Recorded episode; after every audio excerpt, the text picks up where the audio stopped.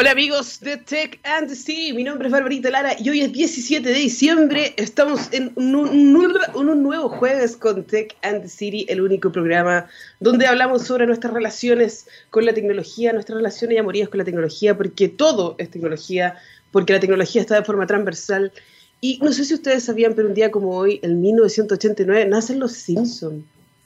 Me imagino que todos han visto los Simpsons. Si usted no conoce los Simpsons, eh, no sé qué está haciendo, está perdiendo su tiempo, así que vaya a ver Los Simpsons, por favor. Pero hoy quería hablar de eh, algo que me da gusto, a pesar de que se demoraron bastante en el Congreso en que eh, nos abrieron las puertas los independientes constituyentes, precandidatos constituyentes. El CERVEL, el Servicio Electoral, ha funcionado de perilla, todo súper bien, eh, rápidamente levantaron las plataformas, rápidamente se demoraron un poco, alegamos por Twitter y todo lo demás, pero dentro de toda la contingencia y esta adaptación ágil a los problemas es una de las cosas que hay que destacar y eh, felicitar, porque cuando las cosas funcionan bien, hay que hacerlo, hay que decirlo, funciona bien, fueron rápidos, estuvimos dos horas en reuniones con ellos y muy amablemente dieron, eh, nos dieron la respuesta que necesitábamos que no nos dio el Congreso. Así que nada, esperemos que la gente siga apoyando con sus firmas, con sus patrocinios a todos los independientes que quieran escribir la Constitución y entre eso estoy yo en el. ¿no? Si usted me quiere apoyar con su firma, recuerde ir a patrocinantes.cervel.cl y eh, hacer un ciudadano participativo. Creo que esta semana ha estado cargada de miles de cosas. ¿Cuántas cosas no han pasado? O sea, llegó una nueva vacuna todos estuvimos luchando meses hablando de que cuando llegue la vacuna, cuando llegue la vacuna, cuando llegue la vacuna, y ahora que llegó la vacuna la gente no se quiere vacunar.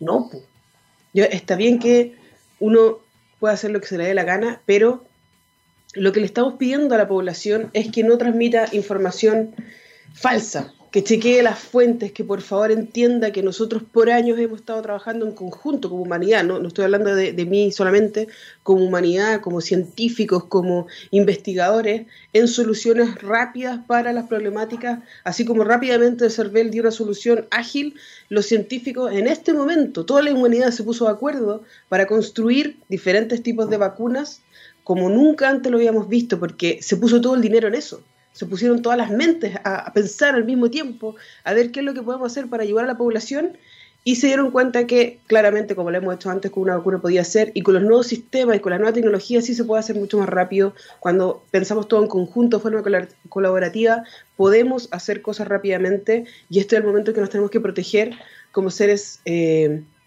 como seres humanos, seres de luz, iba a decir, seres humanos, como, la otra vez, como seres humanos inteligentes que entienden que la tecnología y la ciencia está al servicio de las personas. Este es el momento en que nosotros tenemos que ver que la vacuna nos ayuda a protegernos, que no solamente nos protege a nosotros, sino que a otras personas que no se pueden vacunar.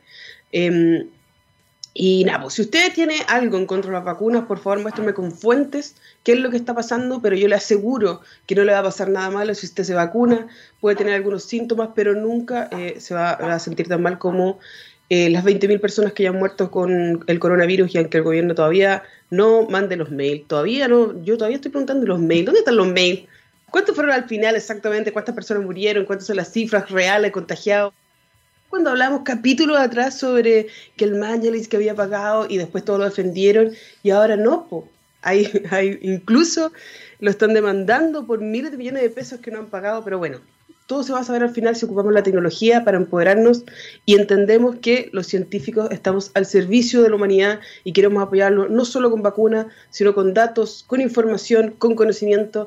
Y síganos aquí en Tech and the City porque ya volvemos y vamos a hablar con eh, Javier Luz, el ser de luz, sobre tecnología, emprendimiento, innovación y creatividad para emprender. De Tech and the City estamos de vuelta con un gran invitado, con Javier Luz, aquí en la única radio científicamente rockera. ¿Cómo estás, Javier Luz? Oli, con calor. ¿Con calor?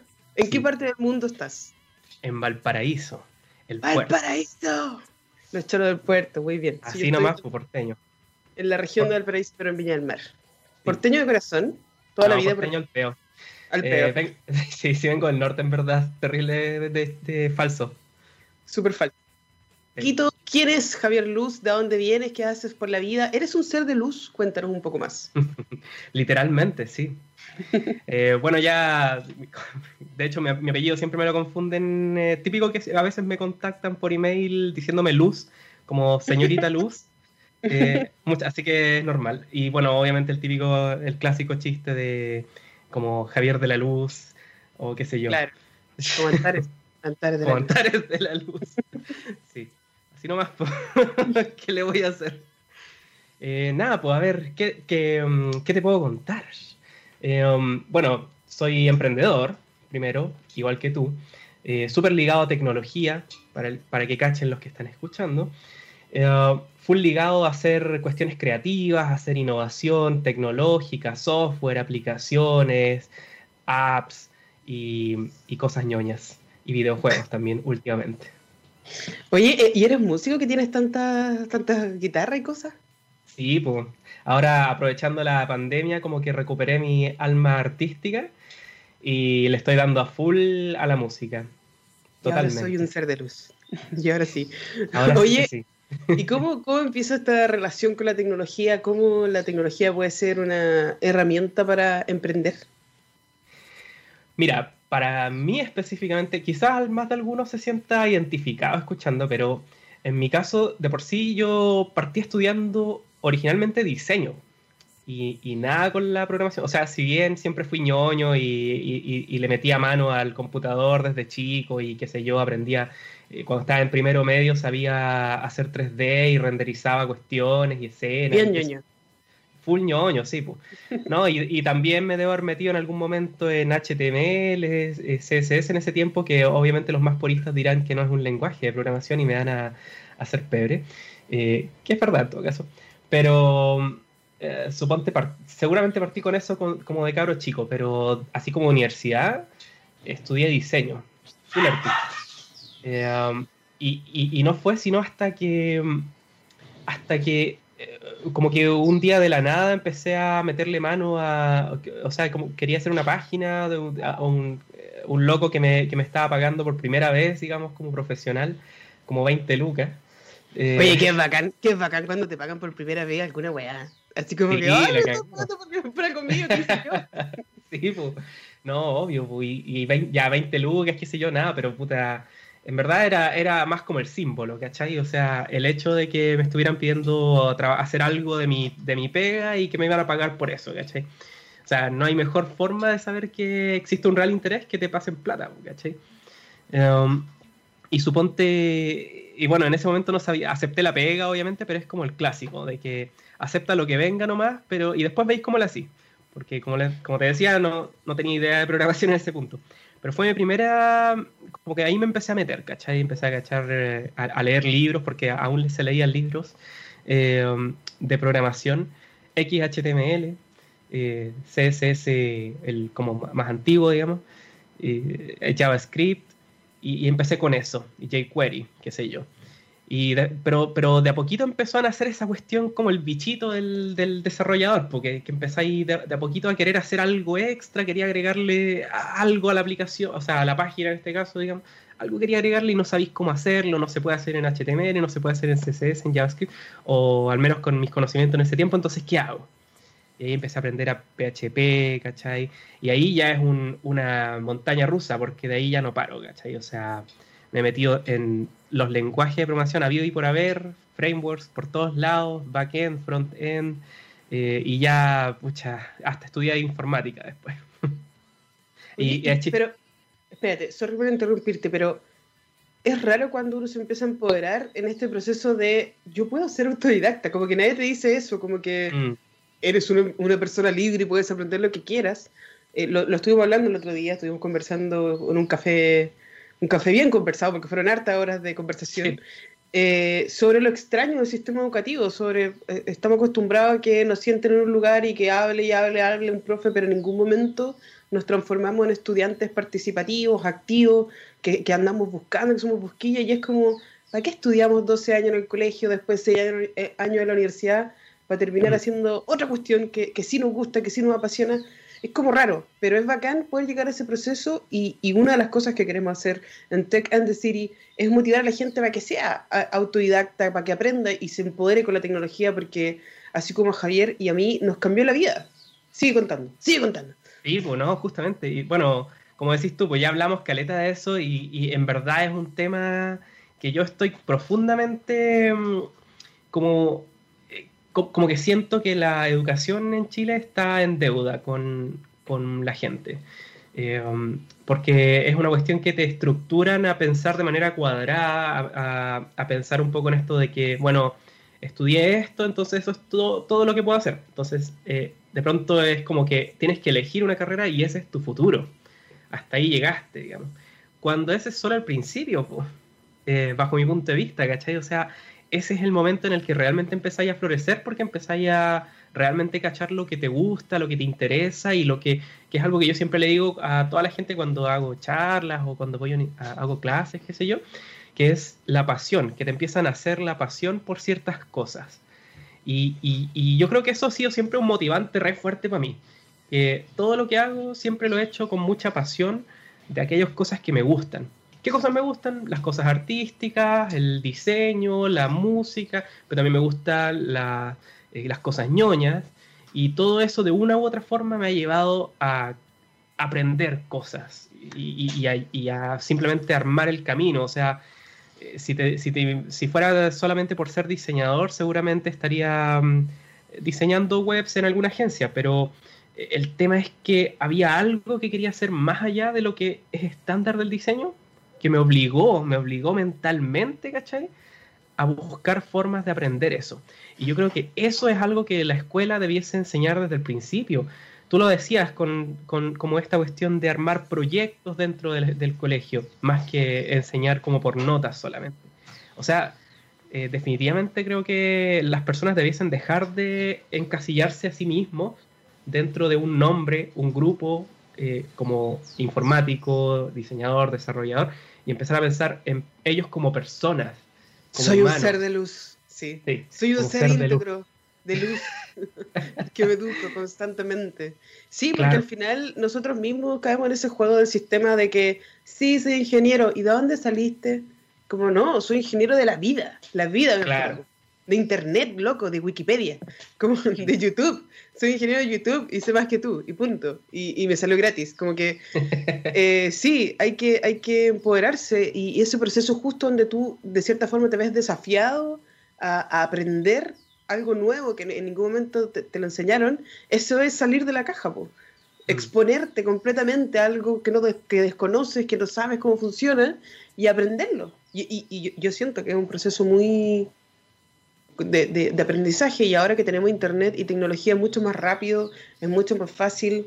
No sé, yo me acuerdo, eh, lo he regalado casi todo, tener libros y libros de diferentes lenguajes de programación y, me sentía bacán por ese, por ese proceso, pero claramente es más rápido ahora buscarlo en internet, e incluso hay cursos donde te explican paso a paso, que salen 6 lucas, de repente voy a invertir, en vez de invertir 6 años en la universidad, no sé si tenemos algún auspiciador de una universidad aquí, pero eh, me disculpen, pero tú perfectamente puedes ser autodidacta y aprender cualquier cosa en tu casa.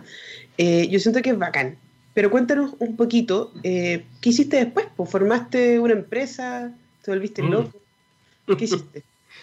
bueno, yo considero que me vuelvo loco cada un año y medio, más o menos. y cambio todo y eh, como que le doy vuelta a la cosa. Pero sí, pues mira, a ver, como resumen, salí de la U como diseñador, me fui a Europa, ahí fue como cuando me volví loco, me fui a Europa un, mes y medio eh, a, la vida nomás. Después volví con una mirada un poco más global de repente, eh, pero aún cachando nada. Y, dije, ya, bueno, quiero, me gusta la programación, he estado aprendiendo en ese tiempo PHP, qué sé yo, eh, eh, quiero aprender más de eso. Así que fui a una agencia, a una empresa en, Viña, que hace rato que le estaba echando un ojo, y, fui, y pese a que había salido ya de la U, fui y les ofrecí hacer la práctica gratis, eh, pese a que ya la había hecho pero era una estrategia, o sea, el tema es que quería entrar ahí porque sabía que era una empresa muy ligada a ingeniería y porque ahí sabía que podía aprender mucho. Y así fue. Y estuve un tiempo ahí, después me fui a otra empresa que era aún más enfocada en informática. Eh, ahí me como que aprendí de temas de backend y después ya todos esos años fueron creciendo un poco esta volada de que, de que quería hacer algo más, de que quería innovar, de que quería hacer ideas, ¿cachai? Tenía un montón de ideas, o sea, tengo cuadernos y cuadernos, te podría mostrar, tengo un montón de cuadernos con ideas, que al 98% no llegan a nada, pero em, bueno, después se van juntando los puntos y, llegan a algo en algún momento, ¿cachai? Y... Te entiendo perfectamente porque yo estoy llena de... Antes, en mi pieza, tenía, ponía cartulinas donde yo dibujaba, ¿cachai? Como lo que, lo que tuviera en la mente, como este pensamiento disruptivo, bajemos el papel, o bueno, ahora tengo una pizarra, que igual es como caótica, eh, y muchos libros, muchos cuadernos, muchos cuadernos donde vomitas ideas, pero ese proceso es como design thinking puro, donde tú estás vomitando en un cuaderno, estás plasmando y quizás nada va a funcionar, pero estoy aprendiendo a aprender, y eso es súper potente. Me gusta. Vos dale. Y bueno, venía acumulando cuadernos y cuadernos de ideas, pero eh, eh, en algún momento ya simplemente necesitaba ejecutar alguna de esas cosas.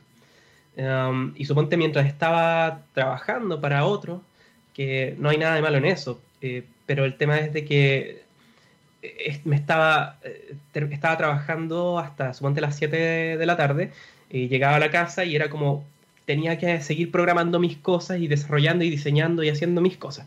Y me quedaba hasta las 2 de la mañana, qué sé yo. Entonces había un punto en el que simplemente dije, no, eh, necesito ejecutar lo que estoy haciendo y darle. Y fue ese momento en que fundé mi agencia eh, de, desarrollo y de diseño de experiencias de usuario. Um, y, bueno, en, ese momento aún obviamente no tenía ni un peso, ¿cachai? Y no tenía dónde quedarme muerto. Entonces eh, conversé con la empresa que el que estaba trabajando y les, propuse trabajar ahí solo medio tiempo. Um, o si no me iba. Así que, pucha, ahí dijeron que sí.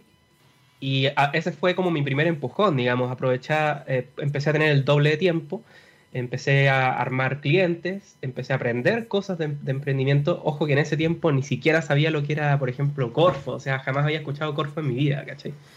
Eh, um, jamás había escuchado de que se podía obtener fondos, o sea, me estáis diciendo de que hay, hay, hay entidades y organizaciones que están dispuestos a ayudarte porque sí, eh, para que crezcas. No, eso es mentira. ¿no? Y la verdad, pues. no era nada mentira. No, pues no era mentira, pues ahora no, eh, es broma de anécdota, ¿cachai? Y suponte, eh, tuve la fortuna de que conocí al director de una, de una incubadora en Santiago en ese tiempo, que se llama Álvaro, muy buen amigo mío. Y, y suponte pasó de que tuve esa fortuna porque él me aprovechó de guiar y me empezó a contar que era Corfo y que se podía postular a fondos y que la innovación era todo un tema en Chile y qué sé yo, y, suponte todo lo que yo venía pensando en, mis, en los cuadernos y eh, tirando rayas, eh, de pronto tenía nombre, porque en ese momento no tenía nombre, o sea, eran ideas nomás, o sea, eran cosas que quería hacer, pero de pronto tenía un nombre, innovación, ¿cachai? o innovación tecnológica, como queráis decirle. Um, y suponte, ese fue el momento, y dije, ya, esta es la mía, voy a postular a un fondo, y, y de hecho voy a hablar con la empresa para trabajar aún menos tiempo, y estaba viviendo así como a puro maruchán, ¿cachai? Era el, maruchán, eh, agua de la llave y, y, suponte andar en bici eh, o irme caminando, qué sé yo, a todos lados. Y, pero eso fue lo que tenía que hacer, lo que tenía que hacer para, para, sacar adelante las ideas. Y eso es un tema que de repente la gente no quiere hacer, que eh, yo creo que es esencial, que es saber cuándo tirarte a la piscina y que tirarse a la piscina nunca es después, nunca es cuando las cosas estén mejor. Siempre tirarse a la piscina es ahora, no es después. Qué cierto eso. Porque es como, ¿y cuándo lo a hacer? No, después cuando esté un poco más estable, todo que no sé qué, y no lo haces nunca, po. y te quedas con esa idea ahí dando vueltas. No puede ser, hay, hay, hay que atreverse, hay que atreverse, y eso es como, eso es salir, salir de la caja, salir de tu zona de confort, mm. entender de que oye, hay que sacrificar muchas veces para poder tener lo que te gusta, la independencia, la libertad de poder trabajar desde la pasión, desde lo que te gusta, emprender y hacer innovación tecnológica es brígido, pero como que no nos enseñan eso en el colegio, no nos enseñan a buscar la pasión, ni a ser autodidacta, ni siquiera nos enseñan como educación cívica o dónde, cuáles son nuestros derechos y los fondos que podemos optar, como que, claro, ahora hay mucho más información, pero hay tanta información que al final no sabes nada. Mm. el, hecho de que la información está ahí no significa que tú la vayas a absorber, como que tú vayas a aprender de eso. Pero bueno, claro. ¿qué hiciste? ¿Qué hiciste por, eso, por eso decía que fue súper como una fortuna tener una un guía como el Álvaro. Y definitivamente siento que hacen falta en la educación y en, en, muchos, en muchas cosas realmente, pero especialmente en, educación faltan más que profes, faltan guías o profes guías, ¿por qué no? Um, yo creo que eso que dices tú es súper acertado, o sea, eh, yo era completamente, o sea, total, desconocía totalmente todo ese mundillo que estaba a simple vista, pero el tema es que no, como no estás inserto, simplemente no lo ves, ¿cachai? Me hace acordar un, tema que decían que eh, en la antigüedad no, hay casi registros del, color azul, eh, porque la gente, como no le tenía una palabra al color azul, le solía decir que era como un eh, negro, negro con verde, negro claro, era un, era un verde como cielo, ¿cachai? Entonces, al ponerle la palabra azul, de pronto el azul toma forma. En, ese sentido, y hablando de esto, es como decir, eh, bueno, eh, está a simple vista, son están estas las ideas, está esta cosa de, querer hacer algo, lo que te sale como de la guata que quería hacer algo, y no podís, y te están poniendo cadenas por todos lados, por, a nivel sistémico, y tú querís salirte de esas cadenas, pero no sabéis cómo hacerlo y no tenés nombre. Y de pronto existe la innovación, y de pronto tiene nombre, y ahora sí puedes hacer algo para, para atacar eso, digamos, y para ir a ese camino. Y, así que bueno, en mi caso eh, partí nomás con, la, con, una, con una empresa que básicamente era un servicio de presentaciones que eh, se llamaba Keyslide en ese tiempo. Y suponte lo que hacía era de que permitía que las personas diseñaran, eh, o sea, que las personas se metieran en una plataforma y escribieran como si fuese un Word y automáticamente las diapos se fueran, se iban diseñando por sí solas.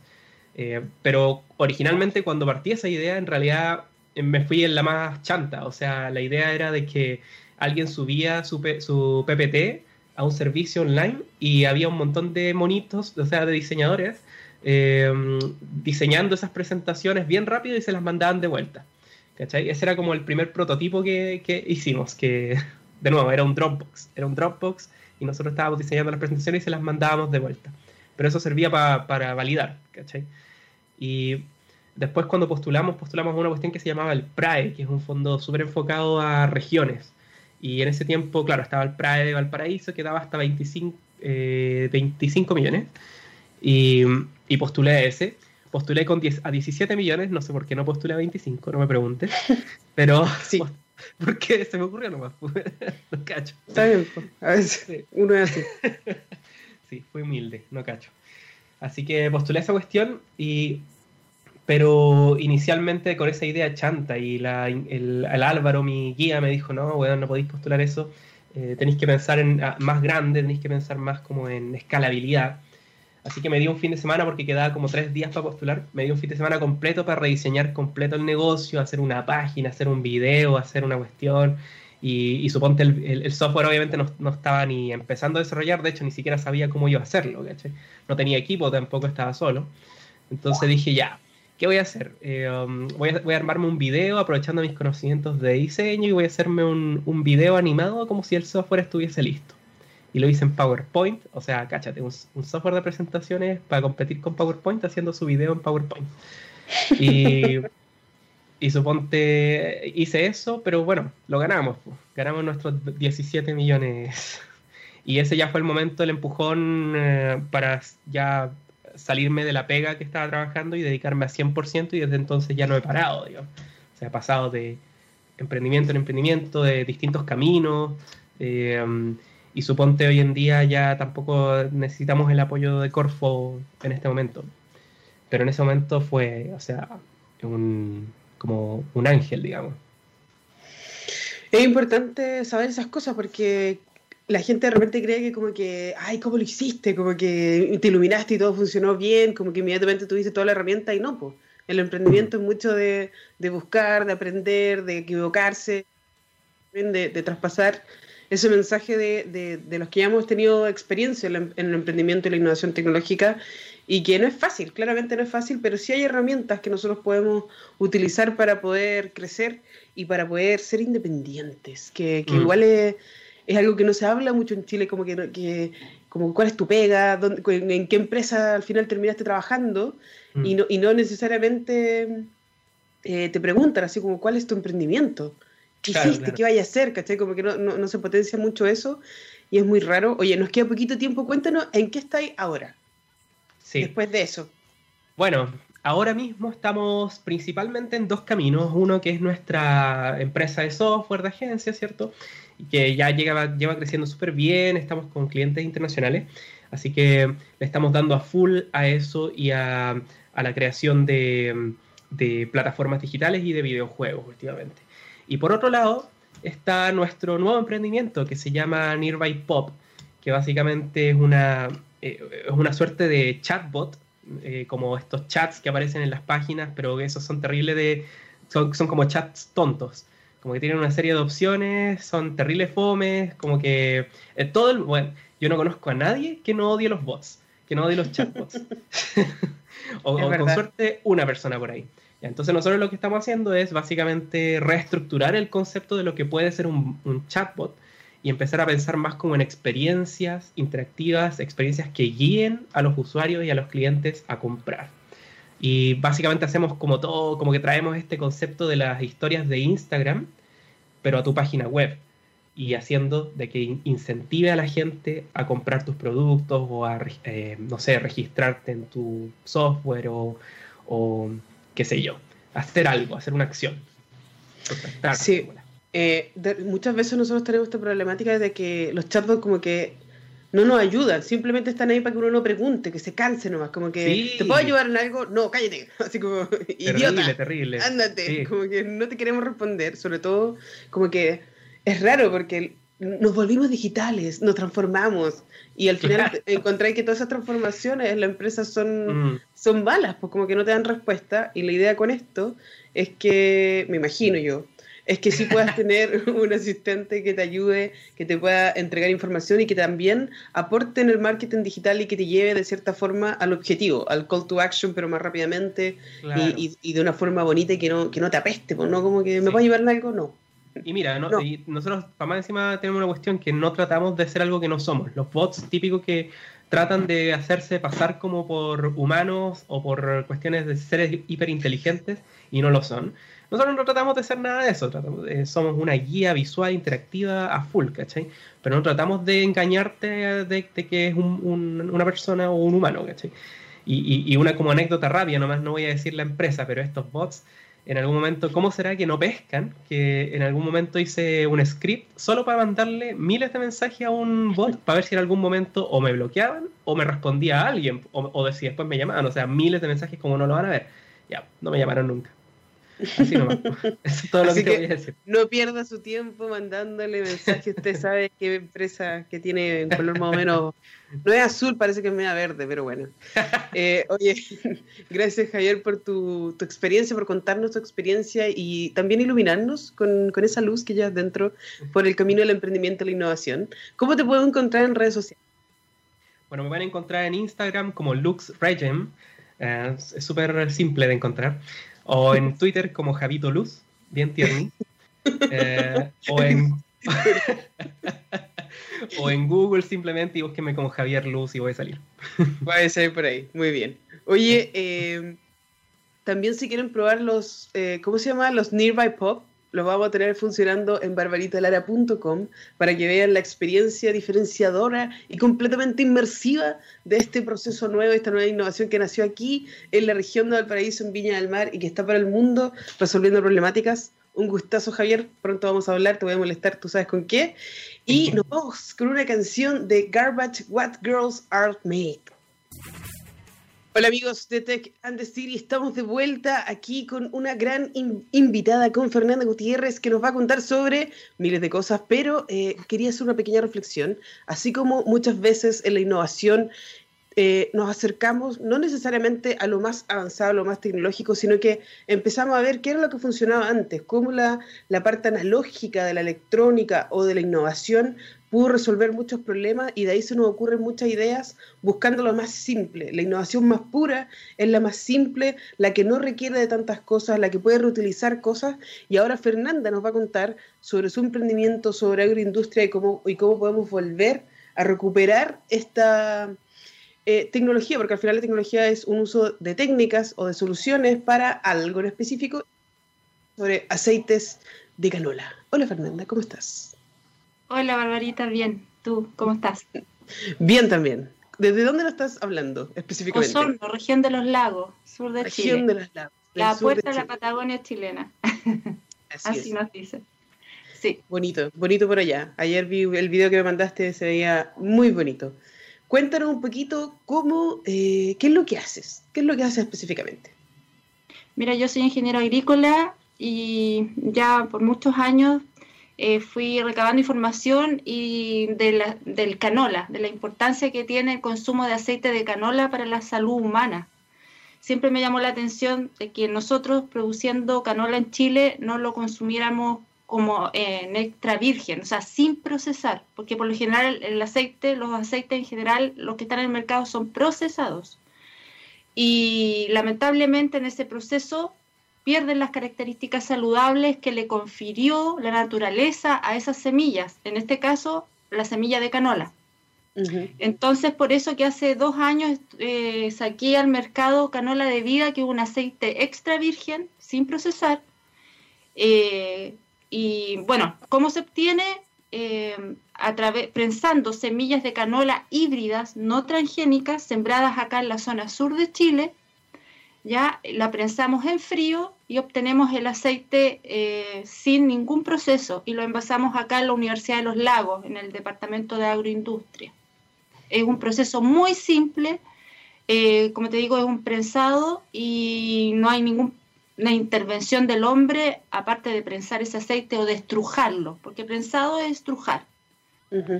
Eh, ahora, después de la revolución industrial, todos los alimentos, la mayoría de los alimentos, harinas, aceite, etcétera, se empezaron a procesar.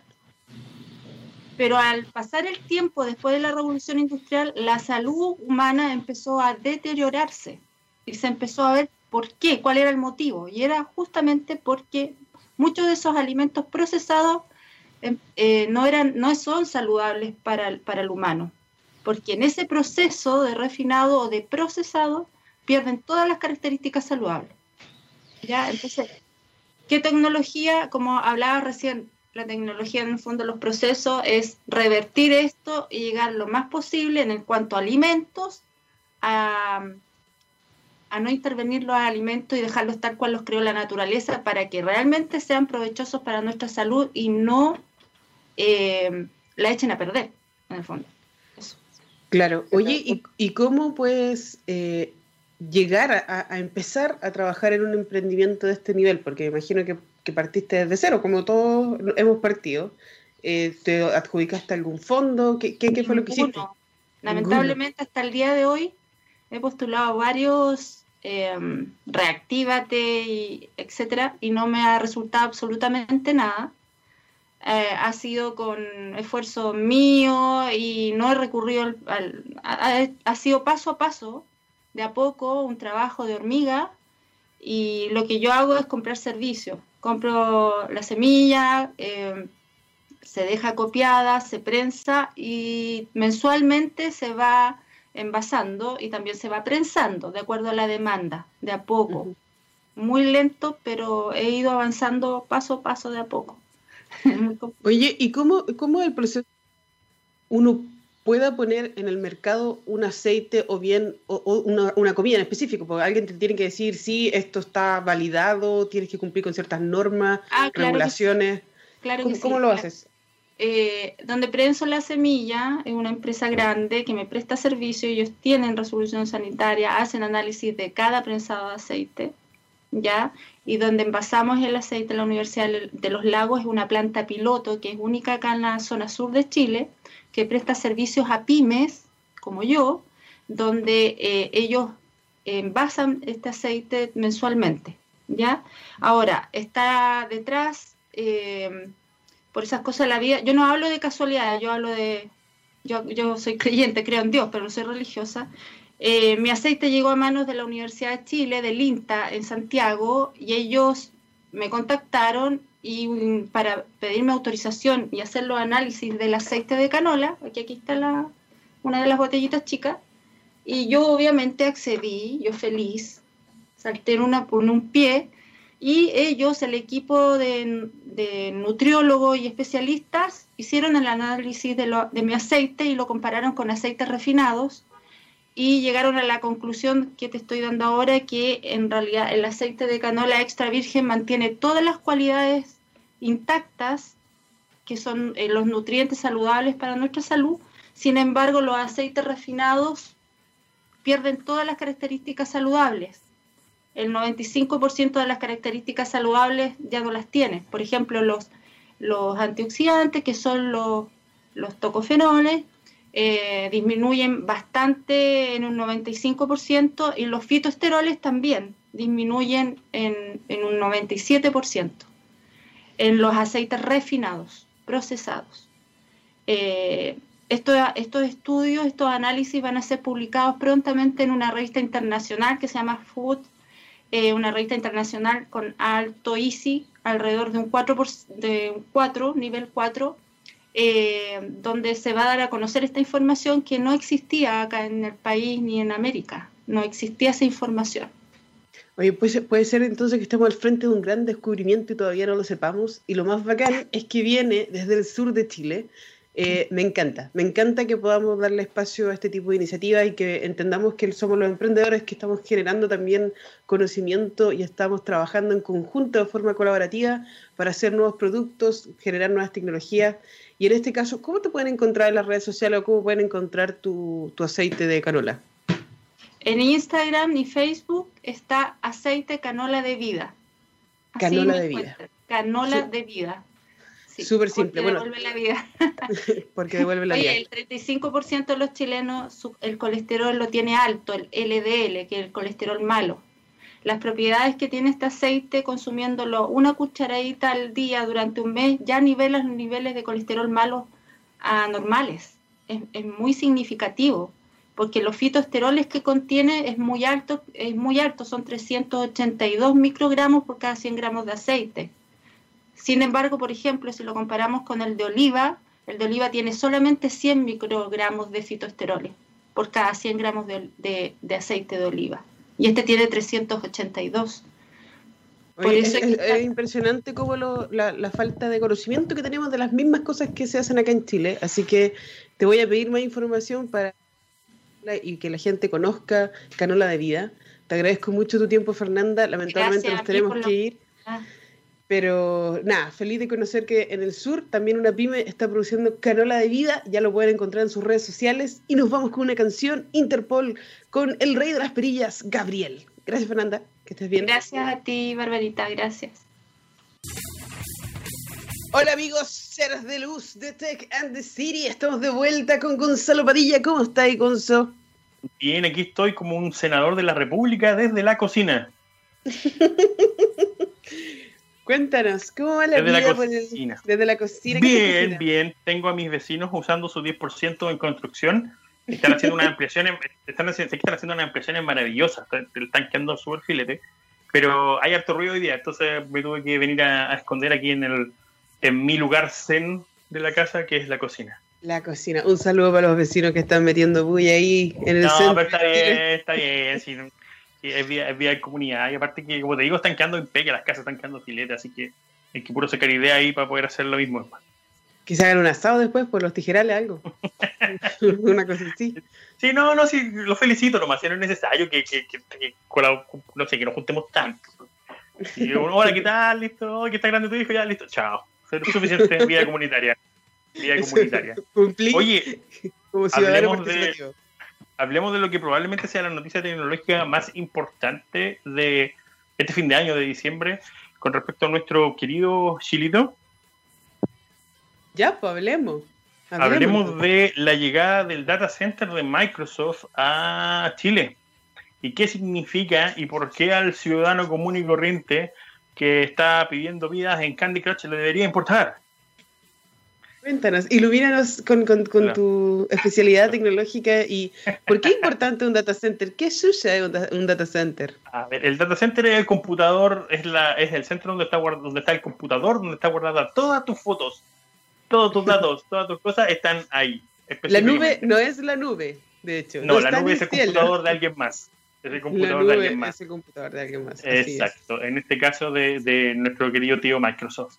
El tema es el, siguiente, el hecho de que, que, el data center esté en Chile involucra una mejora en conectividad enorme. ¿cachai? La latencia en temas súper... Eh, en temas tan triviales como, como los juegos, ponte tú, puede ser, pero en, en, en ¿cachai? Te puede molestar el tema de tener un, no poder estar conectado a la misma velocidad que está conectando todo el mundo, ¿cachai? Y no tener los tiempos de respuesta, que es lo importante que tiene el resto del mundo. Eso se vería muy, muy reducido con un con data center dentro de tu misma ciudad, ¿cachai? Y, pero además en cosas más, más eh, mucho más específicas como, por ejemplo, el tema de la telemedicina, que para allá está mutando el futuro, tener eh, la posibilidad de conexiones rápidas y de un tiempo de, de respuesta casi instantáneo, lo más cerca instantáneo, es súper importante y, obviamente para mejorar lo que es la experiencia de las aplicaciones móviles, de las plataformas web, de, de poder descargar todo más rápido. O sea, todos hemos sufrido en páginas del banco que probablemente más alguno debe tener uno de sus servidores dentro de, de, Azure, que es el servicio de, de, Microsoft, y que después puedan migrar toda esta información al data center de acá, va a implicar mejores conexiones y, y, y muchos menos problemas. Sin contar que la cantidad de trabajo que van a generar, que está ahí, el, ecosistema de innovación tecnológica se va a ver muy, muy, muy potenciado. Esa es una cosa para nosotros, los desarrolladores, súper atractiva y, muy, muy entretenida. Así que espero que nos incluyan a todos nomás en, en, el tema de las ideas y en, las cosas que se pueden hacer. Y, y, hay que destacar un poco que hay todo un tema con lo que es el consumo de energía y el tema del enfriamiento de los data centers porque tienden a ocupar mucha energía y mucha luz. Pero uno de los requisitos que pusieron para poder estar acá era el compromiso que el gobierno que está ahí, eh, hiciera para justamente hacerlo más sustentable. Creo que para el 2025 están pensando en 100% de energía renovable dentro del sistema, lo cual igual es una tremenda noticia porque para que andamos con cuestiones, el gobierno está a la debe, a, la debe con, con, el tema medioambiental. Así que podríamos aprovechar el palo de que firmen Escazú una vez por todas. ¡Firmen Escazú! Pero, pero por eso encuentro que es súper importante el usuario final no lo vas a notar mucho en el sentido de que no me va a afectar tanto el que haya un nuevo centro o no, pero van a acostumbrarse que las aplicaciones van a ser más pesadas y aún así no van a tener problemas de conexión, no van a tener problemas de respuesta. Y espero que las ofertas para nosotros los desarrolladores en el sentido de los precios de servidores y, sistemas de conexión sean sean súper competitivos, o sea, que nos den una buena razón porque deberíamos mirar de Google o de Amazon o de Oracle e irnos directamente para a trabajar con ellos. Así que vamos a estar súper atentos a ver qué nos dice Microsoft en el proceso. Pero ahí, bien, súper, súper bien. Es una tremenda inyección de tecnología para la región en general. Sí, es, es muy importante porque estamos intentando transformar completamente Chile, desde la constitución hasta su forma de, de, de generar empleo, de, de, atraer talento, de buscar talento, de hacer bajadas de, de reactivación digital. Así le llamaron a este proceso profundo en el plan Transform digital, donde se viene una gran industria digital aquí a suelo chileno, que todavía no dicen exactamente dónde. Eh, pronto obviamente. Obviamente que sí. Eh, se ubicará en la región metropolitana, claramente cerca de Santiago, quizás por ahí, donde están todas las bodegas, por ahí tirado en algún lugar. Pero lo importante es que inviertan, inviertan acá y que eh, entendamos que van a haber nuevos trabajos, nuevos servicios que van a necesitar. Nosotros podemos empezar a empoderar rápidamente a los nuevos científicos de datos, a los nuevos desarrolladores de interfaces, a los arquitectos especialistas en migración de la nube y desarrollo ágil, porque se van a necesitar muchos, muchos, muchos, muchos, muchos. Exacto. Y eh, es, potente, lo que tú dices es muy real, se van a bajar mucho los precios para la gente que trabaja con servicios de la nube o con, la latencia. Así que ojalá que Microsoft nos mande un pack de Azure para, para probar qué tan rápido va a ser cuando ya esté funcionando. Pero... Em, aprovechando, aprovechando, si vamos a tirar palo, una capacitación en Power BI también puede ser, ¿no? no, también, mal nosotros felices de probar sus servicios. Eh, pero imagínate, en cuatro años están eh, diciéndonos que van a generar 51 mil nuevos puestos de trabajo y eso es bacán. Por eso nosotros queríamos hacer un puerto digital aquí en Valparaíso, porque cuando se vienen las empresas digitales a, a Chile, no vienen a robarnos espacio específicamente, vienen a generar empleo, a generar conocimiento, a generar trabajo y también hay a, desarrollar todo un ecosistema alrededor de donde se pone esa industria y eso me encanta, así que ojalá que eh, entiendan que esto es algo súper importante. Nosotros le, cerramos la puerta a Intel cuando quiso venirse para acá a hacer procesadores y fue la peor movida que pudimos comprando procesadores a Costa Rica y, y súper idiota. Deberíamos haber dicho que sí, pero qué bueno que el gobierno le dijo que sí a esta reactivación digital de Microsoft eh, y pronto vamos a ver estos nuevos ingenieros de datos. Y cuando le preguntó a la gente, ¿y dónde trabajáis tú? En Microsoft, Microsoft Chile. no, era, era, era, necesario, era necesario. Los, tiempos requieren justamente que se inyecte tecnología, que se mejore la conectividad, que está Y este es un paso. Eh, tenemos la brecha rural, hay un trabajo enorme que hacer ahí, ¿cachai? Así que esperemos que con el tiempo todo funcione. Así es. Oye, eh, no sé si este va a ser nuestro último capítulo porque nos va a tocar Navidad, eh, y año víspera de Navidad y víspera de Año Nuevo, así es. Sí, nos va a tocar.